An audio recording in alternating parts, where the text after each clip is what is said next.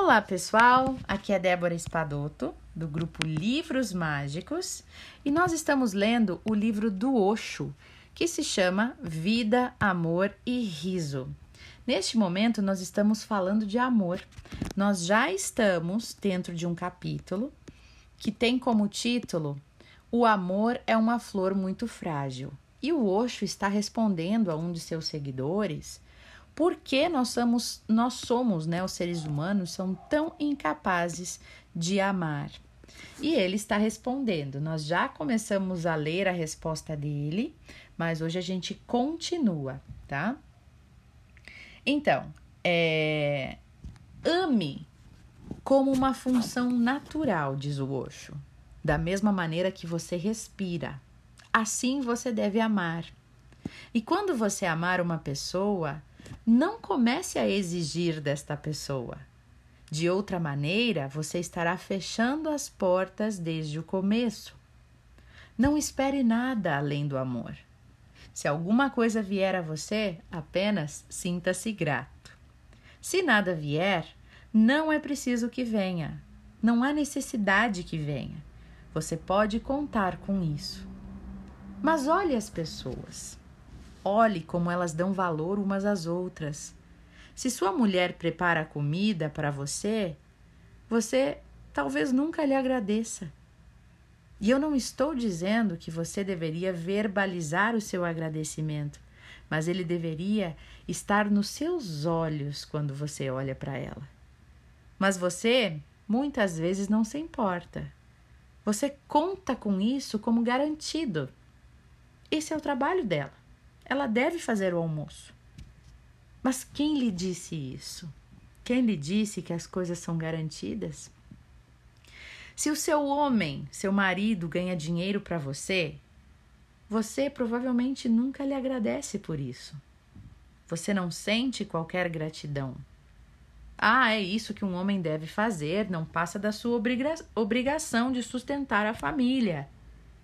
Isso quem está dizendo é a sua mente. Como pode o amor crescer assim? O amor precisa de um clima de gratidão. Olha aí o que a gente vem falando, né? O amor precisa de um clima de gratidão, um clima de agradecimento. O amor precisa de uma atmosfera de não expectativa. Essa é a segunda coisa a ser lembrada. A primeira coisa a ser lembrada é livre-se das crenças dos seus pais. Não haja como seus pais, não repita o que os seus pais faziam. Pense por você mesmo. A segunda coisa a ser lembrada é: o amor precisa de um ambiente de gratidão e não expectativa. Não espere nada. E a terceira coisa a ser lembrada é: em vez de pensar em como conseguir amor para você, comece a dar. Se você dá amor, você tem. Não há outro caminho. Se você dá, você tem. As pessoas estão sempre mais interessadas em agarrar, em conseguir para elas. Todo mundo está preocupado em conseguir e ninguém mais aprecia dar, doar. As pessoas dão, mas muito relutantemente. E se dão, fazem isso para receber, quase como comerciantes. Elas sempre continuam pensando que deveriam receber mais do que elas dão. Que essa é uma barganha, um bom negócio, então eu vou dar aqui para receber logo ali. Mas o outro também está fazendo o mesmo, também está negociando. Mas o amor, gente, não é um negócio. Então pare de ser comerciante do amor. De outro modo, você perderá totalmente a sua vida, o amor e tudo o que há de bonito nela. Porque tudo o que é bonito é de um jeito, é de jeito nenhum um negócio, é de jeito nenhum um comércio. Comércio é a coisa mais feia do mundo e não se encaixa no amor. Ele é um mal necessário mas não é amor. Mas a existência nada sabe sobre o comércio. As árvores simplesmente florescem. Isso não é um negócio. As estrelas simplesmente brilham. Também não é um negócio. E você não tem que pagar pelo brilho das estrelas. E ninguém pede nada em troca para você para que as estrelas brilhem. Um passarinho vem, senta na sua porta, canta uma canção para você e ele não lhe pedirá um certificado, um dinheiro ou qualquer outra coisa. Ele canta a canção e depois voa, feliz da vida, e não deixa traços para, para trás. E é assim que o amor cresce. Então, dê você também. E não espere para ver o quanto você pode ganhar em troca. Sim, o amor vem. Ele vem mil vezes mais, mas ele vem naturalmente, por conta própria. Não há necessidade de pedir que o amor venha. Quando você pede que o amor venha, na verdade ele nunca vem.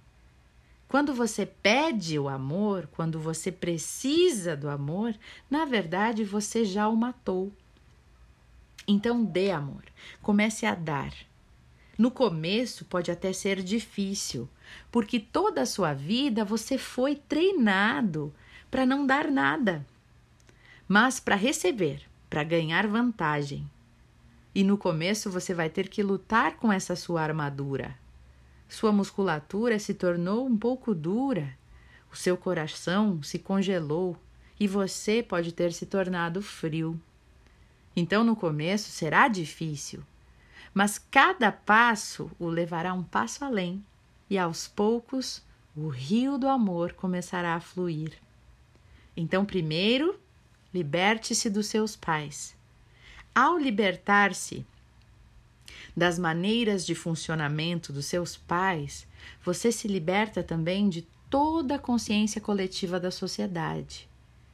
E ao libertar-se dos seus pais, você se liberta da civilização, da educação, de tudo, porque seus pais simplesmente reproduziram essas crenças em você e eles representam tudo isso. Então, a partir disso, você se torna um indivíduo e pela primeira vez você não é mais parte desta massa que pensa em conjunto. Você pensa por si só. Você então tem a sua autêntica individualidade. Agora você está sozinho, por conta própria, seguindo o seu coração.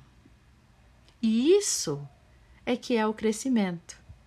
É isso que uma pessoa adulta deveria ser.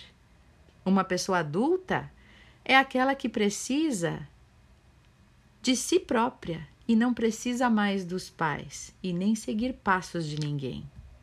Uma pessoa adulta é aquela que está feliz em seu estar só, na sua solitude. A sua solidão é uma própria canção, uma celebração. Uma pessoa adulta é aquela que pode estar feliz consigo mesma, e a sua solidão não é se sentir solitário, sozinho. O seu estar só é uma solitude, é um estado meditativo, apreciativo. Ela está completamente livre da marca dos seus pais, da marca da sociedade. E a beleza disso é que somente essa pessoa se sente verdadeiramente grata aos seus pais.